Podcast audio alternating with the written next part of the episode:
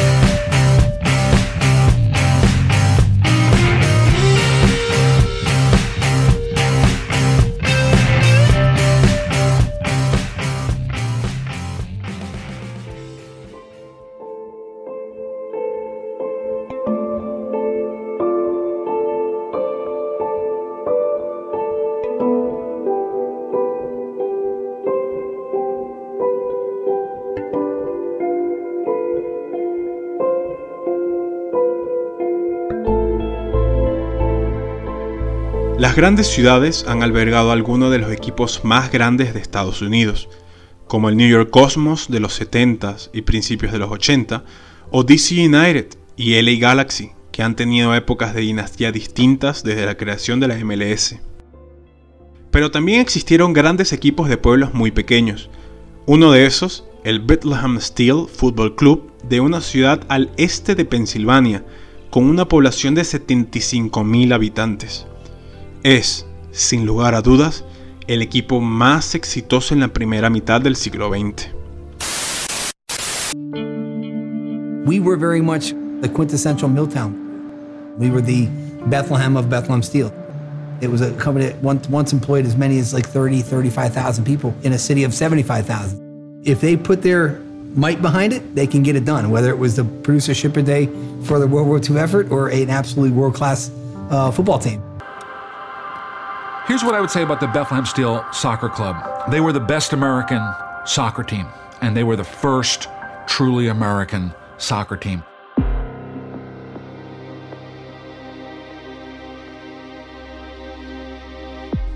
La historia comienza en 1907, cuando los trabajadores de la planta del Bethlehem Steel Company formaron el equipo.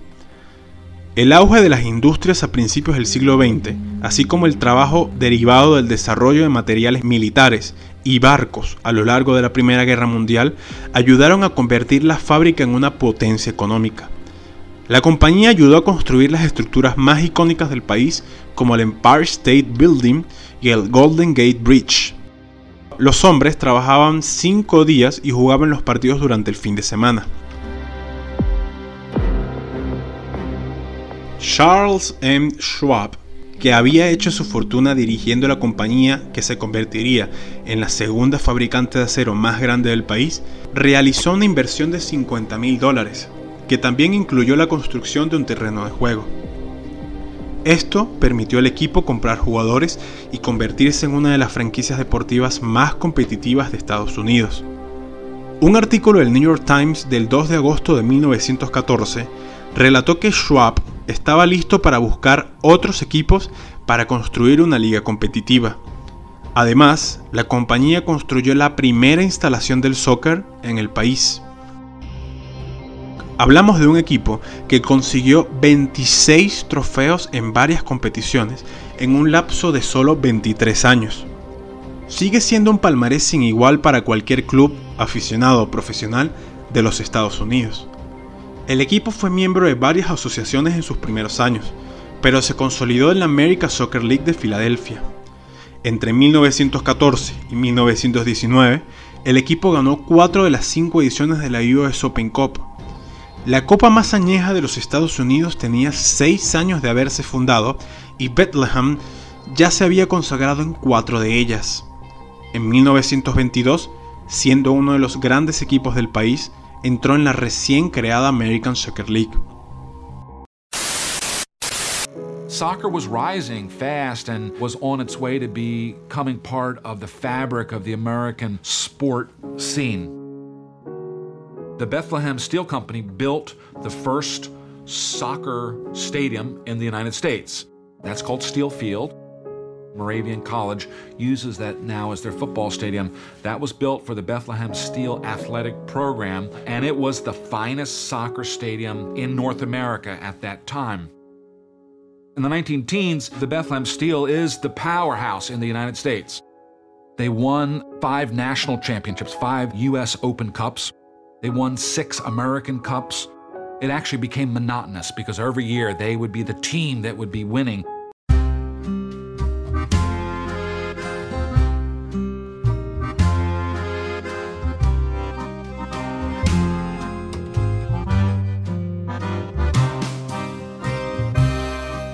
La final de la US Open Cup de 1926 se jugó el 11 de abril en el Evetts Field en Brooklyn, New York.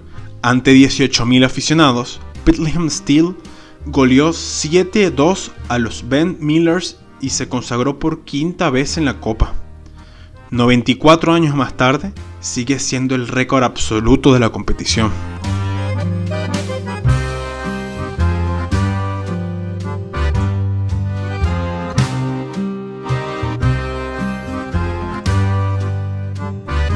Al año siguiente, en 1927, Bethlehem se coronó campeón de la American Soccer League por primera vez. Volvió a levantar el título dos años más tarde, en 1929, de la mano de Archie Stark, uno de los jugadores más importantes en la historia del equipo. Jugó durante siete temporadas, entre 1924 y 1930.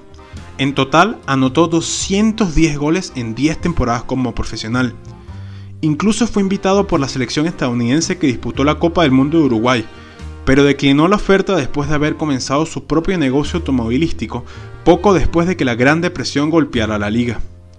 Stark es uno de los 15 jugadores en el Salón de la Fama del Soccer que jugaron en Bethlehem y es reconocido como uno de los jugadores más influyentes de la época.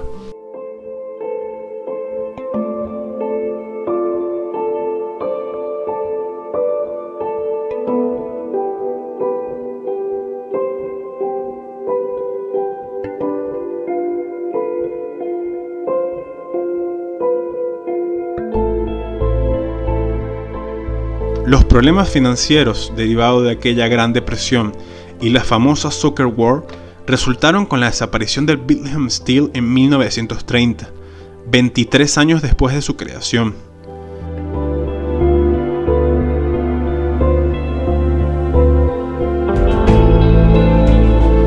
El equipo con más trofeos en la historia del soccer hasta nuestros días vivió una época intensa, pero con muchísimos objetivos cumplidos. El sueño de Schwab de crear un equipo que se convirtiera en el más exitoso del país fue cumplido. Pero nadie iba a esperar, al ritmo que iba el soccer en esos tiempos, que casi 100 años después se mantendrían en la cima.